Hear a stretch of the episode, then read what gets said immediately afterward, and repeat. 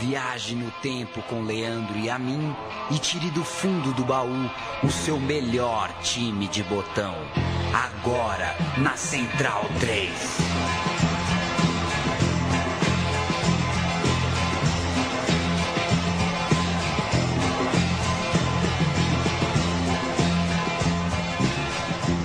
Evair, o Matador, completou nesta semana 53 anos de idade. É por isso que trouxemos histórias do camisa 9 de Palmeiras, Vasco, principalmente de Palmeiras e Vasco, mas também de seleção brasileira, formado pelo Guarani, ao programa Meu Time de Botão. Muito bem-vindo. Eu sou Leandro Amin, ao meu lado, Paulo Júnior. Evair Aparecido Paulino, 21 de fevereiro de 65 Mineiro. É... Crisólia, né? Crisólia. Crisólia. Cri... É um distrito. É um distrito, foi criado é, misturado com Ouro Fino. Ouro Fino. Que é outro. Exato. Minas Gerais, município de Minas Gerais, você esquece, viu, Paulo? É muita coisa, é. né? E segundo consta, era Santista, né? Nessa Sim. infância nas Minas Gerais. Quando alguém te perguntar se fala em Recife ou no Recife, você sabe por que, que se fala no Recife? Não né? sei. Porque se você fala que nasceu em Recife, pode ser qualquer Recife. Uhum. Então, se eu falar que nasci em Minas Gerais, pode ser qualquer das Minas que são uhum. Gerais. Por isso que eu prefiro falar nas Minas Gerais e no Recife. Perfeito. O Paulo Júnior que é, convive, a gente muda de estúdio, mas o Paulo Júnior continua convivendo com o microfone fugidio, né? O tripé que joga o microfone para cima. Nunca vi. É, te persegue. É, o. É o Largadinha. É Largadinha? É tipo um pênalti com, com cavadinha. Exato. Campeão brasileiro por Palmeiras e Vasco, revelado pelo Guarani, como dissemos, e com participação na campanha do Tetra, não na Copa, mas nas eliminatórias. Essas são as histórias mais lembradas do Evair. A gente separou três outras histórias e contaremos uh, as três uh, neste programa. São elas Atalanta, onde ele jogou ao lado do Canidia, em Bergamo, na Itália. Yokohama Flugels, a sua experiência no Japão, ao lado de Zinho e César Sampaio. E Portuguesa, para onde é, ele foi em 1998 com a faixa de campeão brasileiro no peito. Ele tinha acabado de ganhar o brasileiro pelo Vasco e na Portuguesa jogou ao lado do Leandro Amaral. Três times que não são muito vinculados ao Evair, mas ele estava lá, né? E você é dos que acha que tinha que ter ido à Copa? Eu acho que era, tinha que ter ido à Copa. É. Eu, por algum motivo, quando, quando tem essas matérias, né, os, joga, os injustiçados da história das Copas, eu acho às vezes. Eu, eu, eu, os injustiçados da seleção brasileira, eu acho o Evair um degrauzinho abaixo de outros. Não acho que ele está no degrau do, do, do Djalminha e do Alex, por exemplo. Também acho. É, ou do Marcelinho Carioca, para dizer outro. Eu acho que ele tá um degrauzinho abaixo. Num... Entendo o Evair não ser unanimidade. Mas enfim, esse é um assunto é. para outro programa. Para outro programa. Mas a gente promete jamais fazer o meu time de botão Paulo injustiçados, injustiçados da história das Copas e outro que jamais faremos é grandes craques que nunca jogaram uma Copa, Ryan Giggs, é. aquela coisa Jorge Best. Vai começar com ele, garotinho? Vamos começar com ele, garotinho. Ah. Uma matéria, eu não consegui detectar qual canal, mas é ele se apresentando ali em Campinas. É... Na verdade, já um jogador profissional tudo mais, mas o. Enfim, vamos ouvir ele falando. Ele vai se apresentar vamos. melhor do que a gente apresentá-lo. É o Ivaí, centroavante. Já um, um dos artilheiros do campeonato com sete gols. E no aniversário do Guarani, eu gostaria que o Ivaí falasse um bocadinho como ele pintou nesse time do Guarani, de onde ele veio, se o Guarani era tudo aquilo que realmente ele esperava. Bom, em primeiro lugar eu vim uma cidade de Minas chamada Crisólia. Eu tenho 21 anos, vim de lá indicado por um, por um, treina, por um, por um conselheiro daqui, o senhor Clóvis Cabrino, e vim, da, vim das equipes inferiores, vim do juvenil, subi para o júnior e o ano passado consegui chegar até o profissional. O Guarani realmente era tudo que, aquilo que você esperava ou foi vai? Era assim, o Guarani foi o que eu mais sonhei, era jogar no, no time principal do Guarani. E graças a Deus consegui. Estou aí lutando, batalhando com meus companheiros para levar o Guarani a uma campanha uma campanha merecida no campeonato. O Evair foi bem no Guarani. Ele participou de momentos decisivos do Bugre ali no, na segunda metade dos anos 80. Estava na final do Brasileiro de 86, por exemplo, perdida para o São Paulo. Na final do Paulista de 88, perdido para o Corinthians, onde inclusive ele fazia ataque com um trio muito bom. Neto, Boiadeiro, João Paulo Que e Evair. beleza, hein? Beleza, né? Que Belezura. categoria. É, mas esses dois vices, você soma esses dois vices a um uma má experiência na base, onde um timaço o Guarani tinha e ele era o dono do time, assim, perdeu um campeonato que estava ganho.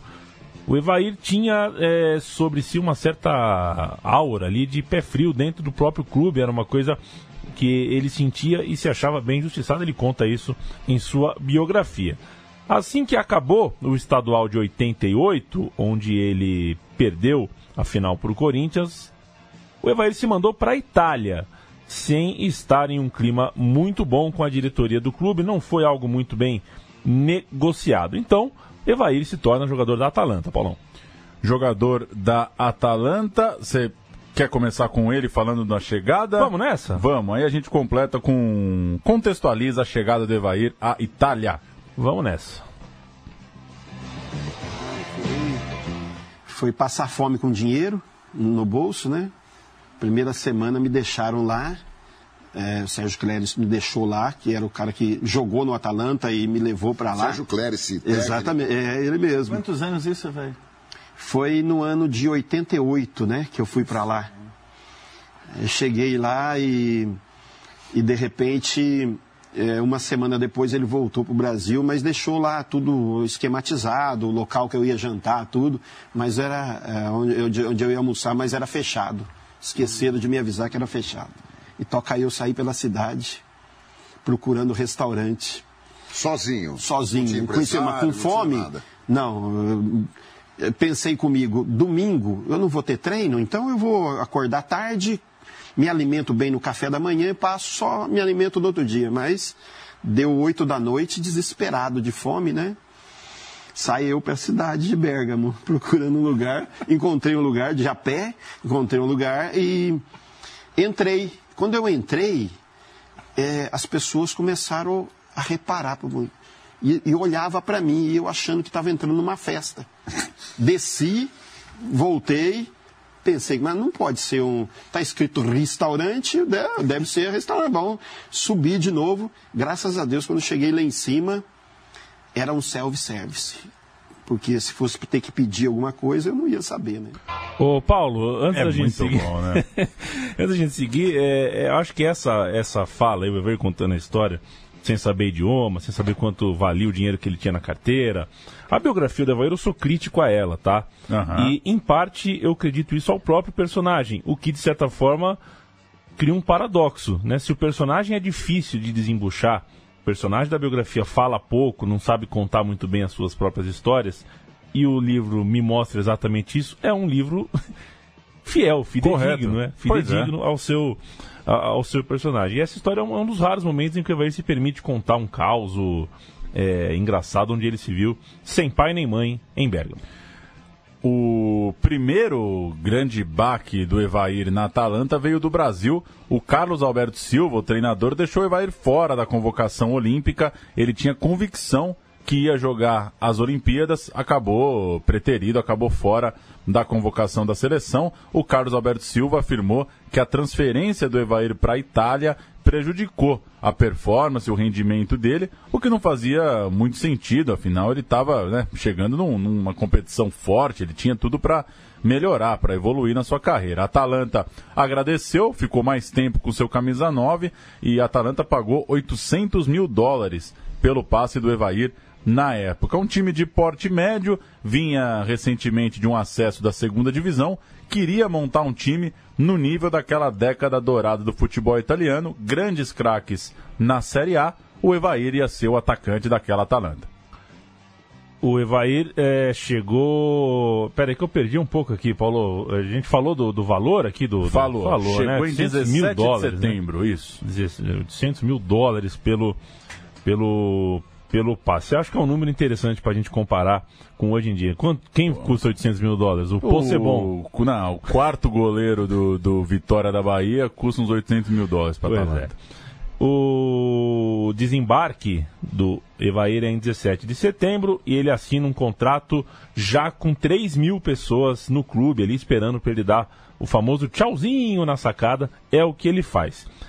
Relativamente perto da sua nova cidade, a cidade de Bergamo, moravam o Júnior e o Tita, atletas do Pescara, mais ali perto da fronteira com a Croácia. Mais ao norte, em Turim, Edu Marangon e Miller eram brasileiros do Torino. E o futebol italiano tinha também o Casagrande no Ascoli, o Dunga na Fiorentina, o André Cruz no Como, Andrade e Renato Portaluppi na Roma, Cerezo na Sampdoria. Era uma grande legião de brasileiros, além, claro, do Careca, que atuava no Napoli e contra quem o Evair estreou, Atalanta versus Napoli. O jogo foi 1 a 0 para os napolitanos que tinham um tal de Maradona no elenco.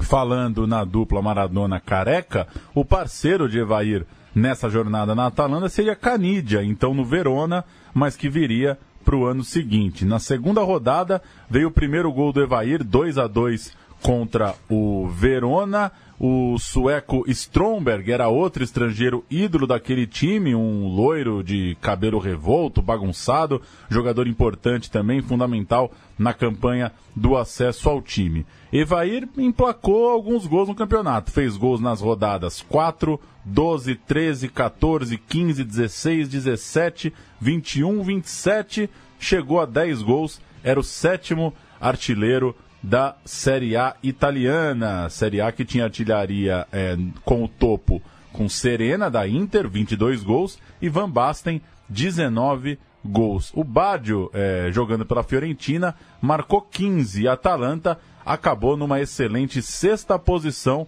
dava vaga à Copa da UEFA, algo raro para o clube, portanto, boa campanha do Evair, né? Sexto lugar, 10 gols, nada mal.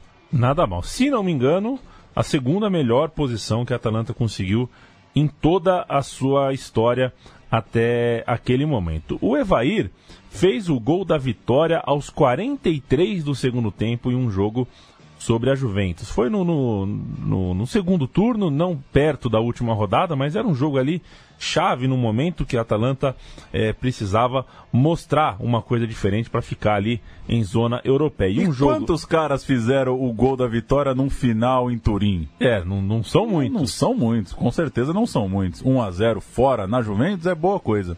E a gente vai ouvir esse gol, né, um, um, relato do gol do Evair da vitória aos 43 e ele falando um pouquinho em um italiano que eu tenho certeza que você vai entender.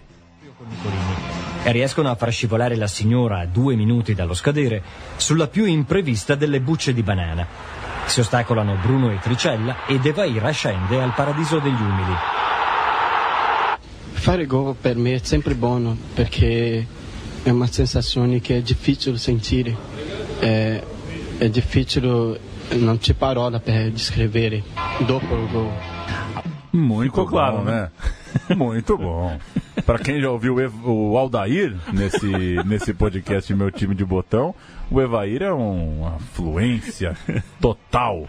1 a 0, portanto, em Turim sobre a Juventus. Como dissemos, o time foi à Copa da UEFA e como a gente já tinha dito, trouxe o Canidia. Seria o ataque sudaca numa temporada que desembocava na Copa do Mundo para ser jogada exatamente lá na Itália. Ânimos à flor da pele, mas não deu para o Evair curtir muito. Uma lesão no maléolo.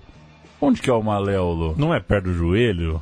Ah. Eu fiz questão de não procurar justamente porque eu sabia que você ia fazer essa pergunta, viu, Paulo? Uma lesão no maléolo que belezura de palavra. Tirou o brasileiro da maior parte da campanha cujo ponto alto do matador foi na rodada 11. O Evair fez os dois gols da vitória da Atalanta, 2 a 1 na Roma, na Lazio, desculpa, jogando em Roma sobre a Lazio, Atalanta 2 a 1, dois gols de Evair. Ainda assim, cinco golzinhos no campeonato, manutenção daquele mesmo patamar da temporada anterior. Atalanta ficou no sétimo lugar, foi de novo para a Copa da UEFA e é, repetia ah, uma vaga na competição que em 89 e 90, naquela temporada ali pré-Copa, acabou caindo fora na primeira fase. Mas era o Evair num momento importante da Atalanta, né? Duas vezes chegando à Copa da UEFA. O, a dupla de ataque era bem interessante, sem dúvida, Canídia e Evair. E, de novo, um material colhido no, no, na programação da ESPN, o Evair falando sobre o Canídia. Uma pessoa com certeza de temperamento bastante diferente da do Evair. Sobre o né? que conversavam, hein? Evair e Canídia. Tem, dá para ter uma ideia ouvindo o Evair falando agora. Canídia, determinado dia, amanheceu nevando em Bérgamo e e eu não sabia que tinha que colocar a corrente nas rodas, né? Então, eu não sabia. A primeira coisa que eu fiz foi sair de carro, mas na primeira curva o carro já virou. Virou, eu não sabia o que fazer. Desci do carro, vim andando, liguei para a sede do Atalanta e disse para eles: Eu não vou treinar. Como não vai treinar? Não, eu não estou conseguindo sair, está nevando, eu não vou treinar. Não, não, cinco minutos. Passou, cinco minutos, teve um carro do Atalanta de Bergamo. Só que na volta eu tinha que pegar carona com alguém. Aí veio o Canidia me dar carona. E ele numa Porsche, ele acelerava, e quando para frear, quando chegava perto da, da, da, esquina, ele puxava o freio de mão. No que puxava o freio de mão, o carro. Dava um cavalo de pau. Dava quase um cavalo de pau. E eu lá dentro falei, meu Deus do céu, morrer com o argentino do lado não dá certo. Aí peguei e falei para ela, não vou mais. Se o Canidia for me dar carona, muito obrigado. E eu já estava a pé da vida com ele. O eu já estava a pé da vida com ele era por causa da história do Canidia, que faz o gol que tira o Brasil da Copa. No jogo, inclusive, em Turim, né? É 1x0 Argentina, que a gente falou recentemente aqui no meu time de botão só sobre esse jogo. E quando a delegação do Atalanta volta a se encontrar para a pré-temporada, o Canidia não cansa de tirar sarro do Evair por causa daquele gol. É uma das histórias que o Evair mais repetidamente conta sobre o Canidia. Eles não tinham muito o que conversar, então o que o Canidia fazia? Falava sobre o gol dele. Se eu fizesse um gol em Copa do Mundo no Brasil e Argentina, Paulo, eu estaria até agora ligando pro Evair para encher o saco dele. E por, por, razões claras e óbvias, eu nunca convivi nem com o Evair nem com o Canidia, mas é fácil de imaginar, né? O Canidia pesando na do Evair, né? Não é muito difícil de imaginar essa cena. O contrário que seria complicado. O Evair tem é. jeitão de ser mais na dele. Antes da gente partir para 90, 91, deixa eu só fazer um, um ranking aqui de 89 e 90. Termina o campeonato italiano. O artilheiro é o Van Basten, seguido do Baggio. Em terceiro é o Maradona. Quarto, a Norte, que ele vai participar ainda do programa. Totó Esquilate. Quinto, Rudi Voller. Sexto, Klinsmann. Tá mal o, campeonato italiano ou não? Como diria Chico Malta, a NBA da história do futebol é. mundial é o campeonato italiano do final dos anos 80. Chegamos em 90, 91, pós-Copa do Mundo, portanto, e a dupla funcionou para valer. Canidia fazia questão de tirar sarro de Evair pelo gol que fez na Copa e que tirou o Brasil do Mundial, claro, como dissemos, mas o Evair estava mais preocupado, obviamente, em se recuperar da lesão que a gente citou. Tornozelo, Malelo, viu? Tornozelo. Ele reclamou de uma pré-temporada forte, não queria voltar a se lesionar, claro, se cuidou para ter um ano bom. Perrone foi contratado para fechar o quadrado ofensivo, que não começou bem. Ainda cedo, em reencontro com o bugrino João Paulo, ex-parceiro, portanto, de Guarani, que estava no Bari, eliminação na Copa da Itália. Só restavam duas competições. A Copa da Itália foi. É... saiu pelo ralo rapidinho. O primeiro turno do Evair no Calcio, na Série A, foi ótimo. Na sexta rodada ele já tinha quatro gols. Então no começo do campeonato ele chegou a pontear a artilharia. No retorno foi o homem forte da vitória contra o poderoso Milan. Um jogo em pleno San Siro, no placar eletrônico, 1 a 0 para Atalanta, gol dele. Ah. Quantos caras já fizeram, né? 1 a 0 na Juventus e, e 1 Milan. a 0 no Milan. Como visitante. Calogues Brecht, cadê você? Cadê você? no cômputo final do campeonato italiano daquele ano, mais 10 gols para Evair, é, que inclusive empatou em 10 gols com o Canidia. O Canidia também fez 10 gols, mas a queda no, no, de desempenho no retorno em relação ao turno do Evair reflete também a queda da equipe, da Atalanta, que não conseguiu manter aquele patamar que a gente falou há pouco e terminou na décima colocação, o que tirava a Atalanta da, do calendário europeu, do, do calendário internacional do ano seguinte. Mas, neste ano, tinha sim o que fazer em território estrangeiro. A Atalanta viveu fortes emoções continentais na Copa da UEFA, que era realizada em mata-mata. Pegou o Dinamo de Zagreb, classificação, gol de Evair. A Atalanta passou pelo time croata. Evair marcou também na segunda fase, quando a Atalanta atropelou o Fenerbahçe. Na terceira fase, o Colônia da Alemanha era o rival, deu Atalanta. Evair não marcou, mas a Atalanta passou pelo terceiro adversário. O sonho acabou nas quartas de final. Atalanta diante da Inter de Milão, empate em Bergamo, 2 a 0 para a Inter é, no jogo em casa, em Milão, a Inter sob a batuta de Trapattoni. Estava ali, portanto, encerrado, se encerrando o ciclo do Evair no clube italiano, que no fim das contas era bom para os dois lados. Primeiro para ele, que apelidado de o artilheiro triste pela torcida, não escondia a saudade do Brasil, não escondia a vontade de voltar para o seu país. Por outro lado, a Atalanta pagava um preço por ter investido pesado, precisava se desfazer de alguns jogadores e o Evair era uma dessas peças. Surgiu o Palmeiras. Palmeiras topou pagar 700 mil dólares mais o Careca Bianchese para ter o Evair. Os italianos aceitaram, o Evair também, e acaba a história do Evair na Atalanta, um pouco pela grana, um pouco porque ele queria voltar mas de todo jeito, como a gente contou, fez bonito lá na Itália. Posso cantar aqui esse Atalanta Inter de Milão pela Copa da UEFA? Cantou. É, que a gente não deu nenhuma escalação da Atalanta. É, deixa eu achar aqui o. Cadê o goleiro desse time, meu Deus do céu? Eu tô com uma escalação aqui sem o goleiro. Ah, o goleiro tá aqui. Ferron, Fabrício Ferron. A defesa com Patiulo, Progna, Bigliardi e Porrini. Tinha também o Contrato, o Bordim e o Pierluigi Orlandini, além do Bonavita, do Cláudio Canidia e do Perrone. Esse era uh, a equipe da Atalanta, enquanto a Inter de Milão tinha Breme, tinha Bergomi, tinha Klinsmann, tinha Serena, era um time bem mais forte. O Evair, como vocês podem perceber, não atuou e eu estou pegando aqui a ficha do jogo de ida, ok? O jogo de volta, o Evair já estava em campo. Fechamos a Atalanta, Paulo Júnior? Fechamos. E tem o um vídeo no aniversário da Atalanta. Confere? Confere. O Evair gravou um vídeo é, daquele jeitão dele, né? Mano, um... Evairíssimo. É, fez um vídeo na internet. Ciao ragazzi, sono 109 anni dell'Atalanta. Io ho avuto la, la fortuna di un giorno vestire e anche segnare per questa maglia. C'è stato un momento magico, c'è stato unico nella mia vita. Grazie Bergamo, grazie Atalanta. E grazie, Bergamo. O torcedor gosta dessas coisas, né? Ah, gosta. Faz um vídeo, tá, pô, Grazi, tal, tal, tal.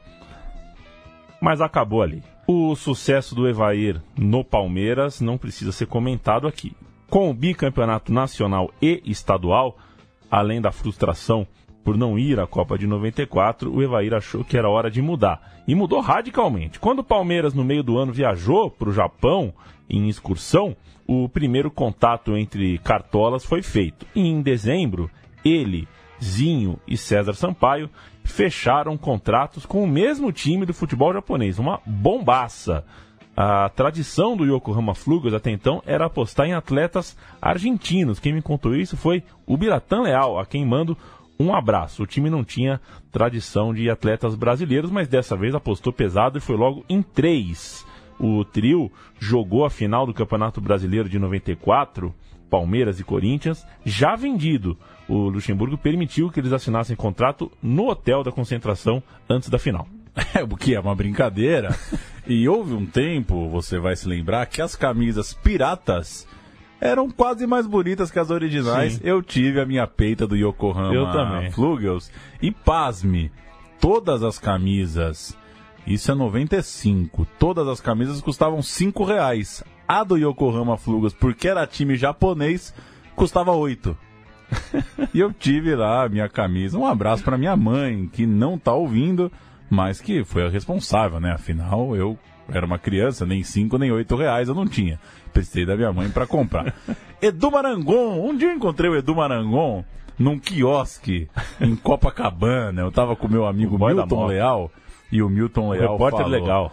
É, é o Edu Marangon? Eu falei, porra, só existe um Edu Marangon. É ele. Ele falou, e aí, Edu Marangon dele, porra, até aqui vocês me acharam como se ele estivesse sendo procurado, assim, né? Mas é um boa praça, o boy da moca. Edu Marangon abriu as portas pro Evair. Ele jogou naquele clube em 93, 94 e a partir de 95 a turma era outra, a turma era muito badalada. Logo de cara, o time tinha que decidir o campeonato asiático de clubes que foi vencido em solo árabe. O trio de brasileiros ia acompanhando isso à Eu distância não estava inscrito, né? Então tinha acabado de chegar, né? E essa competição dava vaga para a final do que representava o título de campeão asiático contra o campeão de uma outra competição paralela do continente. Enquanto isso, para os brasileiros que estavam chegando, o foco era no campeonato japonês, na J-League, ganhando força e que era o grande sonho de consumo dos flugos. Eles queriam montar esse timaço para levar o título nacional. O Evaí, ele conheceu a sua esposa, a sua esposa, que viria a ser a sua esposa, um pouquinho antes de ir pro Japão. Eles se casaram seis meses depois de começar a namorar, mas imagina uma bombaça, né? Eu acho que é Gisele o nome da esposa do Evaí. Ah. Começar a namorar o cara, bicampeão brasileiro pelo Palmeiras, e o cara Voando, falou, ó, ó, vamos pro Yokohama. você me ama? Sério, amor? Não, mas os meninos vão também, o Zinho, o César. Ah, dá pra fazer um churrasco. Furadaça. Foi um né? teste de fogo para o casal, a viagem para o Japão e a vida em si, em um país que, para ambos, representava um teste de analfabetismo. né? Você vive sem entender nada do que estão falando, não consegue ler um outdoor, enfim, complicado. Os companheiros tinham, eh, tiveram a boa ideia de morar no mesmo prédio, Você né? sempre dá esse exemplo do outdoor, né? Esse é o que É. pega pra você, né? Pô, importante ler um outdoor, Tá né? num paizão lá, tem um sabonete, né? Tamanho do mundo, você não sabe o que, que Se tá é um escrito. bombom ou se é um... Nossa, é dureza, né? O César Sampaio, o Zinho, o Evair e suas respectivas eh, esposas ou namoradas moravam no mesmo prédio lá no Japão, o que aproximou bastante a família e foi muito importante para as esposas, que ficavam bem mais sozinhas do que os seus eh, respectivos, né? Que estavam sempre viajando com clube, em grupo, tudo mais. A adaptação foi mais sofrida para elas e a história contada pelo Evair é que as contas telefônicas eram exorbitantes porque batia saudade e batiam um fio para o Brasil em Nova Época, 95. Nossa, uns quinhentão pra dar um alô, né? O Zinho, moeda nova. ouvi o Zinho há um pouco tempo atrás, num desses domingos de, de Milton Neves na Rádio Bandeirantes, e ele falou muito disso. É, as filhas deles, ou filhos, agora não me recordo exatamente, são muito próximas, né? Eles são todos. viraram irmãos mesmo, né? Foram juntos num, num tempo de dificuldade aí de comunicação, moravam no mesmo prédio, as famílias são muito próximas. E foi dureza para todo mundo. O Yokohama Flugas foi muito mal no primeiro turno da J-League, ficou em penúltimo lugar. E você marcou aqui, explicar o regulamento. Porque era- eram pontos corridos, mas campeão do primeiro turno e campeão do segundo turno faziam a final. Se ganhar os dois turnos é campeão. Mais ou menos como era o Campeonato Carioca clássico. Então, zerou para o segundo turno. Exato. confere? O seu rival, Yokohama Marinos, é, cuja camisa recusei, me recusei até as duas, mas vendia lá também. Quem é de São Bernardo? Quem vai ser de São Bernardo, né? Pega a Praça Lauro Gomes, vai em direção à igreja, lá no finalzinho, encostado já é, no colégio estadual ali, era a barraca das camisas bala mesmo. O Yokohama Marinos foi é, o campeão, maior time da cidade, grande rival do novo time do Evair. Os campeões dos turnos se pegavam na final, como você disse, então o objetivo do time era ser campeão do segundo turno. Antes, teve a tal da final asiática. Pegou o Farmers Bank. Que loucura, hein? É, da. Tailândia, jogo que parou a torcida, parou a cidade. Evair marcou o gol de empate no jogo decisivo em casa quando tudo tava, tudo parecia estar perdido. É, terminou 1 a 1, mas o jogo caminhou até o final de forma dramática.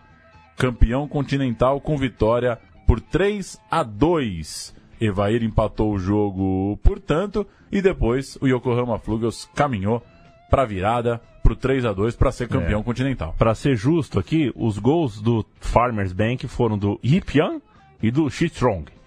O Yokohama Flugels marcou com o Evair no minuto 60, o Yamaguchi no minuto 81 e olha que drama, hein?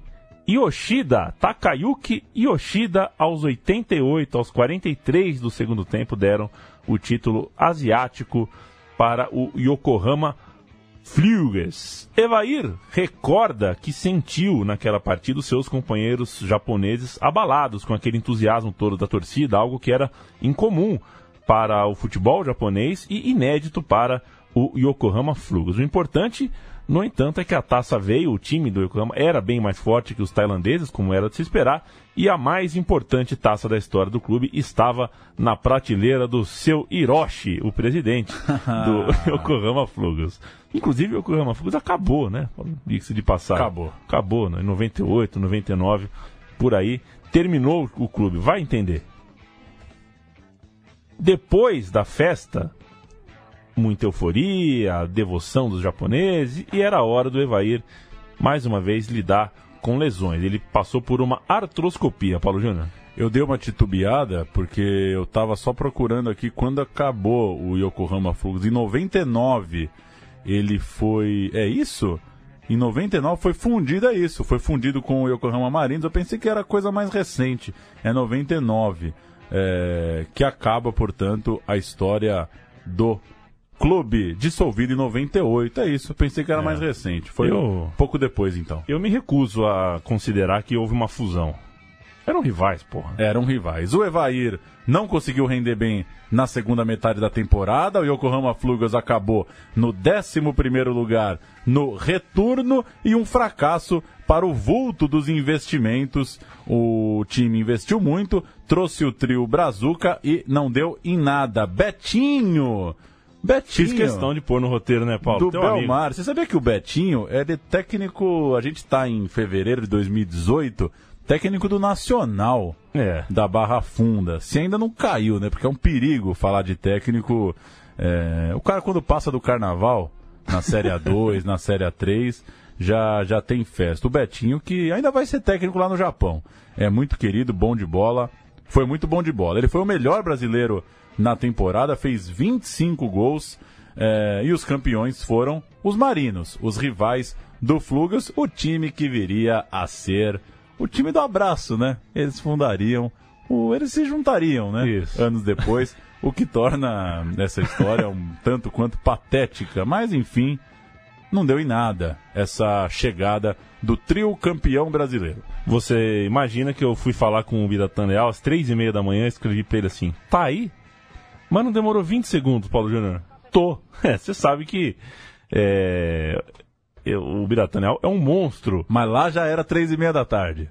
Não, o Biratan Leal tava aqui, né? Ah, não tava no é, Japão, não tava não no tava no Japão. É que ele é da madrugada mesmo. Na verdade, ele é de todos os horários, né? Eu nunca chamei o Biratan e demorei mais do que três minutos para receber uma resposta. E a gente caçou aí imagens do campeonato japonês. É muito difícil, é muito complicado. E se, colo- se achasse, não ia fazer sentido a gente ficar ouvindo aqui coisa que a gente não entende nem um pouquinho em japonês. Então a gente separou um derby, um Flugels versus Marinos em 96 entre os dois times. O Evair foi quase expulso por uma cotovelada e o César Sampaio fez um gol no finalzinho, aos 44, o gol que decidiu o clássico em 2 a 1 para os Flugels. Você não vai entender isso que eu estou explicando, mas é isso que o japonês aí, narrador, vai falar. させますするとマリノスも33分安永を投入して攻撃に勝つ34分その安永から ビスコンティスルーアコスタのシュートは弱い。41分にもビスコンティからアコスタ。ところがまたしてもディフェンダーに跳ね返されてしまいます。これに対しフリューゲル。ス43分。前園ドリブル。マーカー松田痛恨のファウル。このフリーキックをジーニは3対応へ。残り時間あと1分。土壇場で勝ち越したフリューゲル。スこの調子で優勝争いもひっくり返したい。まあ、優勝というのもそんなに考えてないし、とにかく。 Este, a gente abre o ano de 96 com um jogo que foi no fim da temporada, mas é só para ilustrar. A gente vai falar desse jogo daqui a pouquinho. O ano de 96 foi um ano onde as coisas funcionaram melhor para o Yokohama Flugels do Matador Evair. Primeiro porque o clube teve a ideia de trazer um técnico brasileiro, queria deixar as suas estrelas mais à vontade e os três jogadores foram é, firmes, indicaram Otacílio Gonçalves, o Chapinha. É brincadeira. Você imagina os Zinhos? É brincadeira. Traz o Chapinha. É brincadeira. E o Chapinha foi pro Japão. É brincadeira. Os caras levarem o Otacílio. É brincadeira. Tem que juntar os times mesmo. Não, não dá. Não dá pra levar a sério. Junta os times, vê quem pensa alguma coisa lá. Levaram o Otacílio. Levaram o Otacílio. Levaram o Otacílio. Funcionou melhor do que um ano antes, porque os Flugels ficaram no terceiro lugar naquele campeonato. É importante dizer que mudou o regulamento ali, era pontos corridos direto, não tinha mais aquela coisa de campeão de um turno contra é, campeão do outro. Mas isso aconteceu após passar os primeiros seis jogos sem sofrer gols e passando por uma sequência de seis vitórias consecutivas. Antes de terminar em terceiro lugar, portanto, o Flugels realmente parecia é, um candidato sério ao título. Veio uma derrota para os rivais no primeiro turno, que estavam inclusive na lanterna, e essa derrota deixou o time fora dos trilhos por um tempo, perderam pontos cruciais nesse momento de turbulência e o campeonato se esvaiu pelas mãos. Você comentou já que o regulamento mudou, né? É, era, era diretão, então não dava mais para se recuperar. Na reta final teve um triplete, um hat-trick do Evair contra o Avispa. Acho que é Avispa, né? É de Fukuoka. É de Fukuoka. Seguido da vitória contra os Marinos, que a gente ouviu agora há pouco, o gol de César Sampaio. Assina César Sampaio aos 44 minutos. E com duas vitórias dramáticas, o Flugels precisava ainda vencer o Jubiluata em casa para pegar a liderança na última rodada. Jubiluata de Dunga e Alessandro Cambalhota. E Felipão. A gente falou que a gente não consegue imaginar sobre o que conversavam Evair e Canídia e Dunga e Cambalhota, né? Trocaram figurinhas, pediram aquela pizza, vá saber. Decepção gigantesca contra o Jubiluata. Derrota de virada, 2 a 1 Adeus à esperança do título. O time ficou mesmo no terceiro lugar. Kashima Antlers campeão. Evair, 31 anos? É, de, fazendo de 30 para 31. Que coisa. Voltaria ao Brasil agora para rever Edmundo no Vasco após uma passagem anônima pelo Atlético Mineiro. Ninguém lembra disso, né? Que ele jogou no Atlético seis meses. É, é, eu não hum, foi, precisaria ser provocado. É, foi um erro ali a passagem dele pelo Galo. A artilharia do campeonato japonês de 96 é inacreditável. Artilheiro, Kazu, do Verde Kawasaki, 23 gols. Kazu aí já devia estar tá com 50 anos. Entrou no Guinness essa Entrou semana, Guinness, né? Entrou no Guinness. Você confia no Guinness? Muito. Você acha que eles têm uns, uns, uns bichão espalhados aí? Eu mesmo? só confio no Guinness. Legal. Vice-artilheiro do campeonato japonês, Edilson, do Kashiwa Reysol, 21 gols. Esse de semana lamentável, né? Lamentável, Se o Kazu foi é. É, premiado nessa semana, o Edilson, enfim, não vale nem citar. Terceiro lugar, Evair, com 20 gols, do Yokohama Flugers. O quarto lugar, Totó Esquilate, do Jubiluata, 15 gols. Olha o ataque, era Alessandro e Totó Esquilate.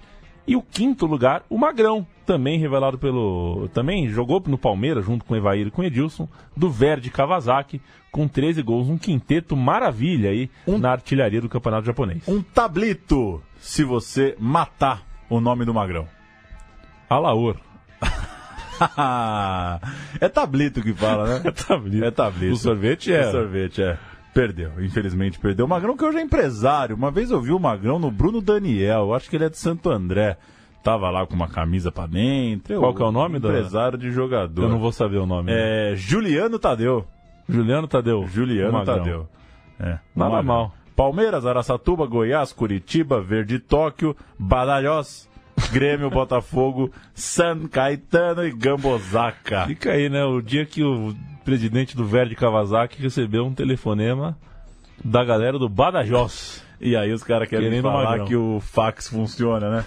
Você acha que chega um fax do Badajoz no Verde Tóquio? Mas é isso. É isso. Fim da linha pro Evair no Japão. Vamos falar então agora de português. Eu posso pôr o cereja no bolo? Acho que merece, Eu achei né? que você ia pôr o, o- o nosso amigo, o maestro João Carlos Martins. Não, não, não vou pôr. Vamos de cereja no bolo, vamos. Grandes jogos, grandes conquistas. A cereja do bolo.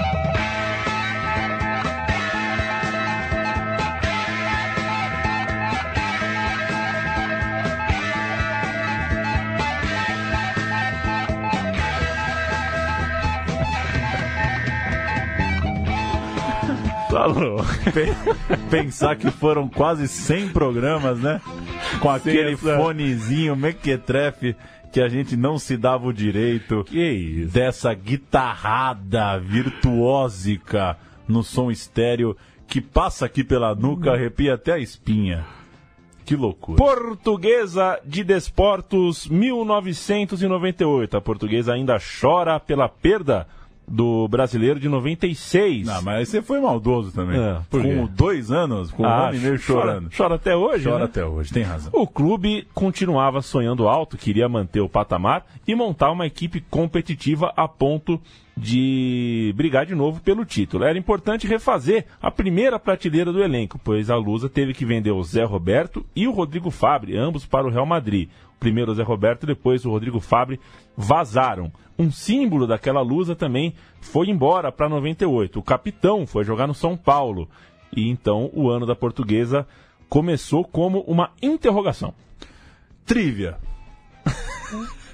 Essa é de cabeça, hein? O Rodrigo era só Rodrigo na, na portuguesa. É, não tinha uhum. de Rodrigo Fabre. Quando é que virou Rodrigo Fabre? Ah, não sei, hein? Já, isso já foi assunto do meu time de botão. É que podcast não tem, Hum. É. o, não tem o Command L, né? Pra buscar, mas já falamos disso. Não sei, Foi tinha... no Grêmio. Ah, Tinha o Rodrigo Mendes. Ah, Aí ele virou o Rodrigo Fabre, era só Rodrigo. Enfim. Federação Paulista tinha um contrato novo com a VR. É, a Vale Refeição. A Vale Refeição. Comprou tudo, comprou o campeonato, envelopou o Campeonato Paulista, Que como coisa, Rodrigo Borges VR. gosta de usar esse termo. Conseguiu Envelopou. liquidez. Conseguiu liquidez para ajudar o campeonato e apoiar os clubes do interior, além da portuguesa. Baita parágrafo. Por exemplo, comprou o Marcelinho Carioca, passou no VR, né? Chegou lá e falou: aceita VR. Comprou o Marcelinho e distribuiu via 0900. Vou dizer, hein? É, por coincidência, eu torço pro Palmeiras. Liguei pro Marcelinho no Palmeiras. O meu tio, Eu queria. o Feu, meu tio, ligou em nome do Corinthians. Ele é palmeirense também, mas não queria o Marcelinho nem pintar de ouro. Ou seja, sem, sem querer, ele cancelou minha ligação, né? Porque ele. ele é, como é que chama isso? Ele. É, ele, É, enfim. sabe, igual quando a gente viajou para Belo Horizonte, eu e ele, no dia da eleição da Dilma. Ele vota no Aécio, eu ia votar na Dilma, a gente viajou, cada um Elas anulou seu elas. voto, a gente foi e justificou.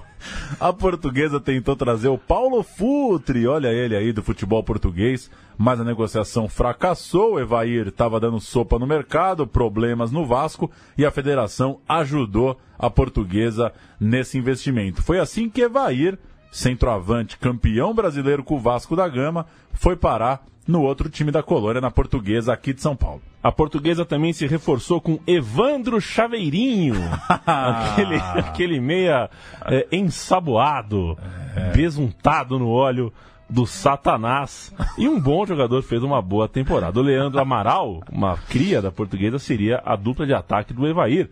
Assim como a zaga, formada por Emerson e César, uma zaga que impunha respeito. O Augusto, lateral esquerdo, foi defendido pela diretoria. O Corinthians queria contratá-lo de todo jeito, depois ele acabou mesmo indo para o clube, mas a portuguesa negou a transação, quis ficar com o seu lateral. O técnico, o ex-corintiano Eduardo Amorim, durou pouco no cargo. A turbulência no começo da temporada eh, já valeu a sua demissão e o Candinho, que sempre voltava e volta ao Canindé, assumiu o comando ainda no estadual. Trivia! Leandro Amaral era só Leandro. Era... É. Você falar para um torcedor da portuguesa, Rodrigo Fábio e Leandro É. Amaral, ele não sabe quem que é.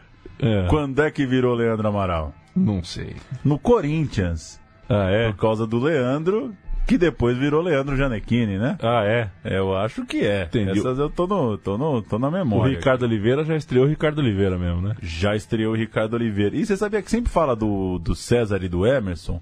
Eu lembro no primeiro jogo que a dupla fez uma boa partida. Esse eh, a gente vai chegar depois no Campeonato Paulista e tal. E o Canal 21, você lembra do programa de esportes do Canal 21? Mais ou menos. Da uma às duas da tarde. Aquele canal que você via pra ver a hora. Você via pra ver quantos graus tava. E da uma às duas tinha o programa de esporte e fizeram uma pegadinha. O Emerson veio andando assim, a câmera parada na frente da TV. O Emerson veio andando e falou: "Ô, tudo bem, tá de passagem aí e tal. E o que, que você faz da vida? Eu sou o Emerson, zagueiro da portuguesa. Era uma pegadinha pra apresentar o Emerson. Foi de muito bom gosto. Eu nunca vou esquecer dessa apresentação dele em rede nacional. Mas enfim, Evair estreou na Portuguesa em 22 de janeiro de 98 pela Copa, Copa do Brasil? Copa do Brasil. Contra o Remo, duelo cujo jogo de volta foi muito marcante. Teve um 0 a 2 no Pará e um 5 a 0 no Canindé. Evair abriu o placar, mas ficou irritado. Pela primeira vez, ele não foi o batedor de pênaltis. O Leandro era o dono do ataque, era o dono do time. Foi o Leandro quem bateu o pênalti, converteu o segundo gol do jogo. Aquela partida deu sinais de que o Evair podia dar mais qualidade para o time, que depois da troca de treinador melhorou de produção. Veio um 5 a 1 contra o Juventus, quando a classificação estava por um fio, mas marcou de vez um norte, um rumo para aquele time da Portuguesa. A escalação: Fabiano, Valmir, Emerson, Elvis e Augusto, Alex Carlinhos, Ailton e Evandro, Evair e Leandro. Era a portuguesa um time capaz de goleadas como esse 5 a 1 sobre o Juventus. Mas também sofria derrotas duras. Um jogo em Santos contra a Briosa foi é, bem maluco. A portuguesa fez 4 a 0 no primeiro tempo, mostrou a sua força, mas deixou que a Portuguesa Santista empatasse no segundo tempo. O jogo terminou num bizarro 4 a 4 Depois, pela segunda fase da Copa do Brasil, tomou quatro gols de novo em um só tempo. 4 a 0 para o esporte no primeiro tempo. E no segundo tempo, você acha que eu vou falar que foi 4 a 4 Quase. Não. Não foi. Foi só, foi só dois. Bastariam três para a portuguesa se classificar, mas a portuguesa ficou de fora, pois o jogo terminou 4 a 2 o que não é, é não era um problema muito grande na, no momento, já que a portuguesa vinha uh, com esperanças no Campeonato Paulista, a segunda fase estava ali e a segunda fase sorriu para a portuguesa. 5 a 1 no Rio Branco, 3 a 0 no São José, uma excelente fase que culminaria, claro, na vaga à semifinal e na semifinal a portuguesa enfrentaria o Corinthians. E, ao enfrentar o Corinthians, a Federação Paulista resolveu chamar da Argentina Javier Castrilli para apitar o jogo de volta. O jogo de ida, 1 a 1 e o jogo de volta no Morumbi, só a vitória interessa para a portuguesa. Ela não veio. O Corinthians com Ney, Rodrigo, Cris Gamarra Silvinho, Romeu Vampeta Rincon Souza, Marcelinho Carioca e Mirandinha Oburro. Fabiano, Valmir, César, Marcelo Miguel, Augusto, Alex, Carlinhos, Alexandre, Evandro, Evair e Ailton. No ataque, a portuguesa teve duas vezes na frente do placar, sofreu o empate nas duas vezes, duas vezes de pênalti. O primeiro, supostamente cometido pelo Evair, o segundo, o lance inesquecível. Bola explode no peito do zagueiro César, o Castrilli marca na cal, o Corinthians empata o jogo e vai à final com esse empate. Como você disse, a vitória, a portuguesa dependia da vitória para ir à final.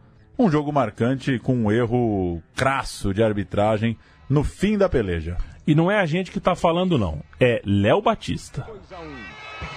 Quando a vitória da portuguesa parece garantida, César corta o cruzamento com o peito. E o juiz Javier Castrilli dá toque de braço do zagueiro.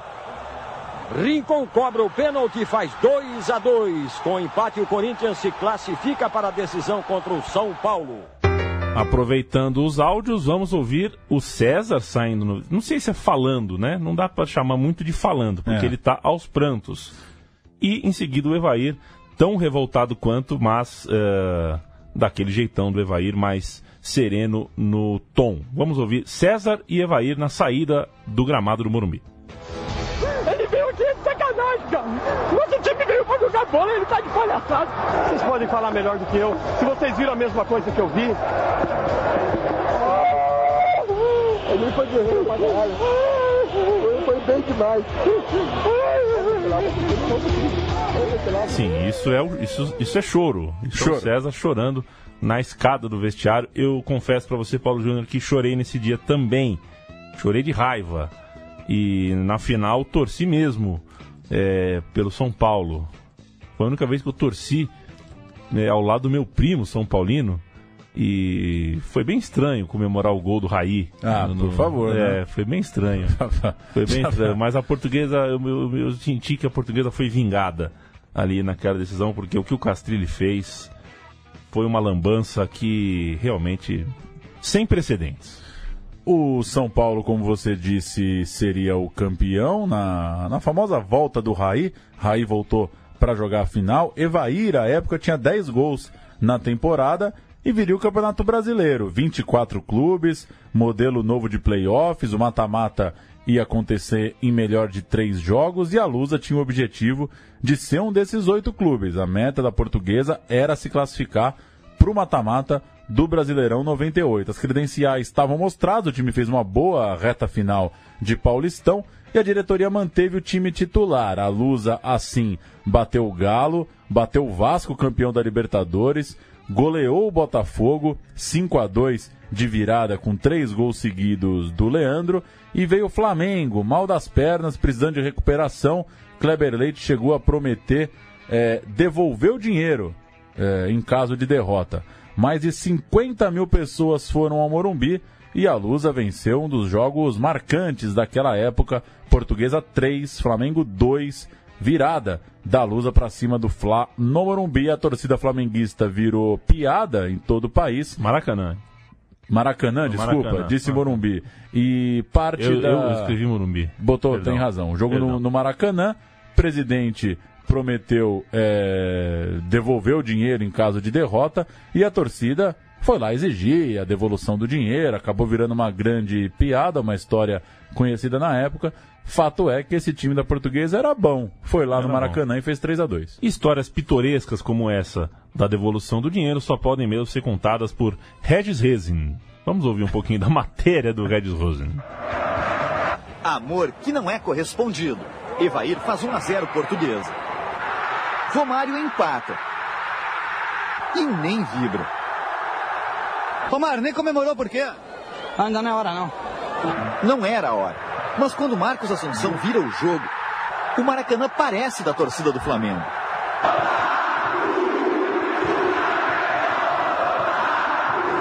Crianças e adultos se levantam decepcionados na expulsão de Pimentel. A portuguesa aproveita para também virar, com dois gols de Alexandre. O árbitro Wilson de Souza dá vermelho para Rodrigo e quase é expulso de campo pelo diretor técnico do Flamengo. Ao ver o placar de 3 a 2, Toninho Barroso dá linha na pipa ao cargo de treinador. Eu acho que é hora de outro profissional chegar e tentar fazer o que eu não consegui. O Flamengo não vence há nove jogos e agora vai ter que devolver o dinheiro de cada ingresso a 52.340 torcedores pagantes que vieram ao estádio do Maracanã. Aí estão os últimos do público recorde no brasileiro.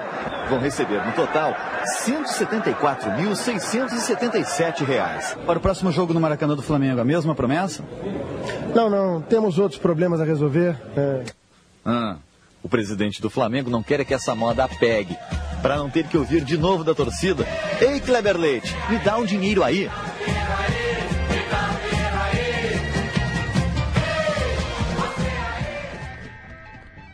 Regis Hazen é conhecido pelo apelido de repórter vidente. É verdade. Devido às suas matérias feitas e narradas ao vivo no momento do gol. Tá lá, É. Wikipedia aprovou essa frase no verbete Regis Hazen. É. A fase era boa.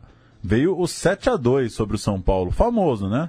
Um famoso 7 a 2 que também é, carimba essa campanha. O jogo foi no Pacaembu, chovia pra diabo. O São Paulo escalado com Roger, Zé Carlos, Rogério Pinheiro, Bordon e Serginho, Alexandre Fabiano, Sidney, Carlos Miguel, França e Dodô. A portuguesa com Fabiano, Alex Lopes, César Emerson e Augusto, Ricardo Lopes, Carlinhos, Alexandre e Evandro, Evair e Leandro. Era quase o time é, é, o 11 ideal da portuguesa naquela temporada. O... É bom lembrar que ficou 6 a 0 o jogo, né? É. O Ricardo Lopes fez o sexto gol, o gol do 6 a 0 foi do meio de campo. E não foi o meio de campo clássico, foi dando um bico na Foi bola, na um verdade. bico, Foi um foi gol rachando, né? Exatamente. Foi um gol bem estranho, mas que é, é, ilustrou bem aquele jogo que foi icônico, que está na memória afetiva, no imaginário do torcedor da portuguesa e ajudou a equipe a terminar a fase de classificação em sexto. A gente tem o José Silvério na Trivia. Trivia. No 7 a 2 o Roger já tinha posado nu? Ou ainda não? não sei. Não, esse, Não? esse é o jogo que ergue o Roger a condição de possível capa da G Magazine. Ele viria a ser capa em 99. Pouco depois desse, desse 7 a 2 Correto. Vamos ouvir o José Silvério narrando o último gol, o gol 7 da portuguesa. O jogo estava 6 a 2 17 mil vão embora, tristes 250 fazem a festa. Tá bem da Silva, bateu em gol!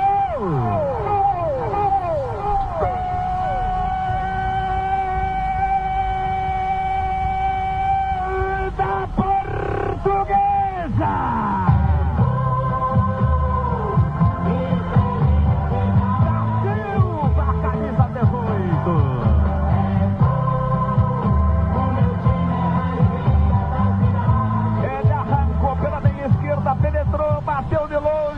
Cruzado pro fundo do gol do São Paulo. Na...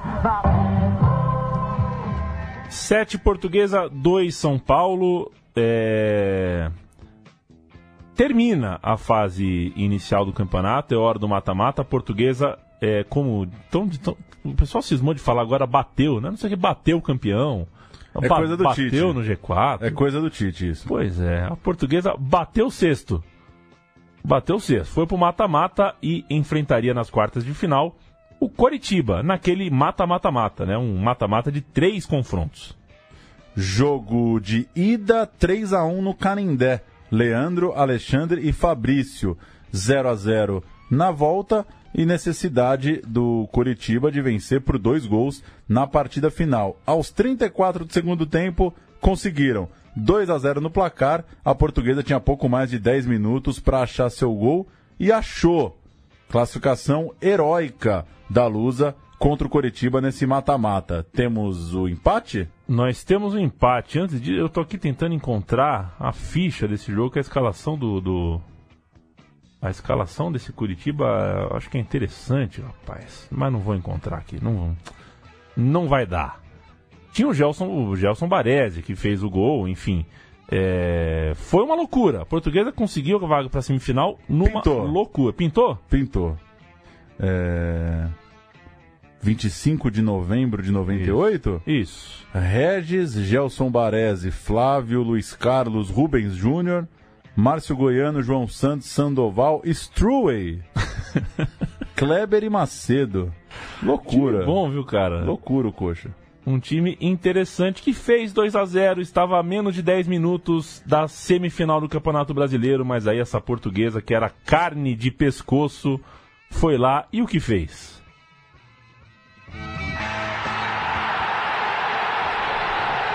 Desabafo do time e da torcida. A classificação parecia certa. Parecia. Inverteram-se as posições no jogo e o time de Candinho, em cinco minutos, acabou com a alegria do dono da casa. Primeiro César de cabeça. E a um minuto do final, Ailton, que tinha acabado de entrar, mandou a bomba no ângulo.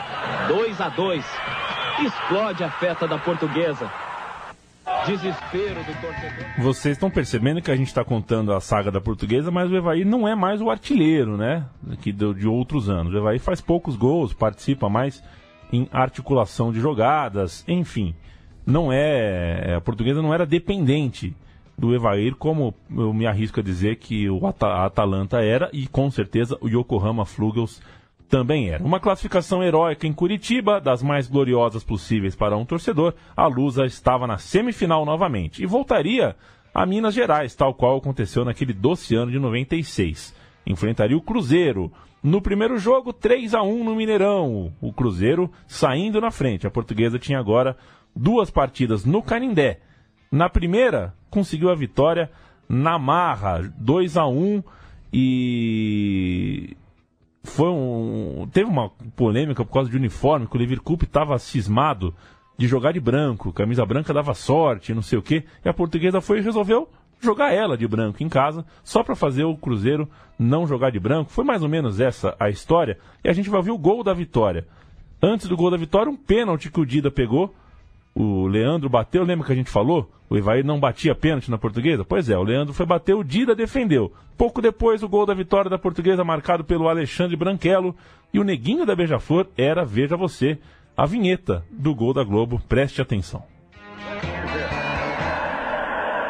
Na repetição, na hora do lance em si, ele já tinha feito que não para mim. Mas o pênalti está marcado. O Leandro pode marcar o 16 gol dele e empatar com o Marcelinho. 42 minutos. Leandro para a bola. Dida faz a defesa. Dida salva o Cruzeiro. E olha, posso dizer o seguinte: a justiça foi feita, Arnaldo. É, o Mário Miranda, que é o comentarista antigo, dizia que deu mal marcado no entra, não entrou.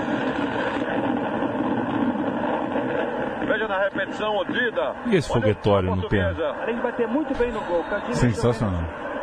Lá vem o escanteio, Falcão. Lá vem a bola. Bola fechadinho, toque!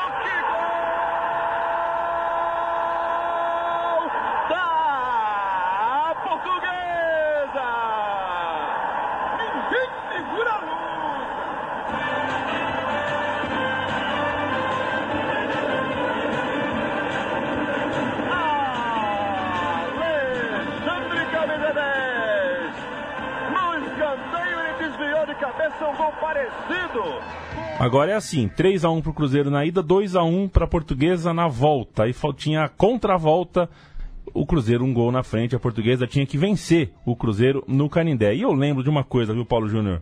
Choveu demais esse dia em São Paulo e o carro onde eu estava com meu tio Feu, mais uma vez citado nesse programa, quebrou com o Canindé ao fundo.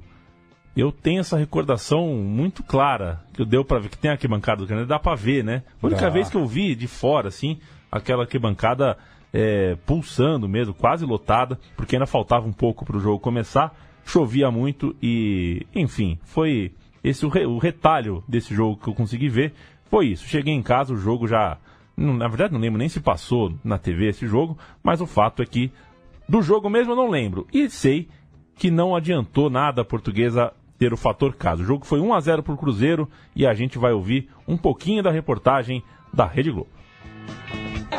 A disputa começa nos bastidores, porta fechada, informações trancadas. O mistério cruzeirense antes do jogo só não esconde a cor do uniforme. Camisa branca, calção azul e meia branca. Uniforme da sorte. Da vitória de 3 a 2 contra o Palmeiras. Se o Cruzeiro tem razões para confiar na sorte da camisa branca, a portuguesa também tem bons motivos para acreditar na camisa de sempre. Hoje nós estamos praticamente disputando a semifinal do brasileiro, justamente por causa dessa camisa. Com o branco anunciado, o Cruzeiro se apresenta. De Jair muda a cor da festa. 1 a 0 Cruzeiro. A Lusa suporta o golpe. O tempero da força portuguesa é a chuva. Muita água na grama, bola na área e tome pressão. Pelo alto, no cruzamento e no sufoco.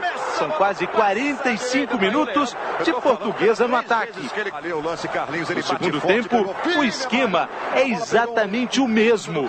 Mas o tempo passa e o gol não chega. E a portuguesa chora na chuva. luta, acho que pela união, toda a comissão, acho que nós temos que agradecer também a toda essa torcida que compareceu, que nos ajudou bastante, mas infelizmente nós não saímos. Esse é o Leandro Amaral falando é, no fim aí. Ô Paulo, você sabe Oi. que a narrativa nessa semifinal era a seguinte, né? O Corinthians estava na outra semi enfrentando o Santos e pro torcedor da Portuguesa jogar essa final era questão de vida ou morte, porque o Javier Castrilli ainda estava muito fresco, né? E uma portu um português e Corinthians na final seria um debate sobre arbitragem insuportável na cidade de São Paulo. Mas eu até entendo o lado do, do, do torcedor da portuguesa que ia abraçar essa narrativa, mas não deu. Quem foi para a final foi o Cruzeiro e o campeão, o Corinthians. E acaba a história do Evair na Lusa, certo? Certo. Teve teve um momento ali de não saber direito para onde ia, né? Ele acaba voltando pro Palmeiras em 99, mas não de cara, né? Não é que é. Que tava nos planos. Reza a lenda até que o Corinthians fez proposta, né? Pois é, poderia até ter ido pro Corinthians, mas no fim das contas termina como um dos personagens dessa dessa tentativa ali de uma, de uma nova portuguesa. O Evair não tá naquele time de 96, que é o mais, né, o mais querido time da portuguesa dessa época, mas tá nesse de 98, que é um time muito importante também. Do Palmeiras, onde ganha Libertadores, ele vai pro São Paulo, magoado com o clube, e eu dou toda a razão a ele. Depois passa por Coritiba, Goiás, Figueirense e se teve mais algum time depois do Figueirense que me perdoem, não lembro. Mas acho que foi isso. Isso. Né? Ah, o resto da campanha. Parou no Figueirense. A carreira né? do Evaí, que termina a carreira no Figueira. E o meu time de botão termina aqui, neste momento. Evair Aparecido Paulino, o moço de Crisólia. E o Bomber Triste, hein? o artilheiro triste. O artilheiro triste, né? Mas será que não é o rosto que dá essa impressão acho também? Que é, acho que Porque é. se o cara ficasse de sorrisão e fizesse uma dancinha na comemoração, ninguém ia falar que ele tava triste. Mas enfim, tá bom também, né? Não tá bom. ser todo mundo ser tão feliz também, tá bom. Amigo Central 3, recuse imitações. E volte sempre. Visite nossa cozinha, central3.com.br. Dê sugestões, faça críticas e, se merecermos muito, dê o seu elogio também. A gente volta na semana que vem. Até!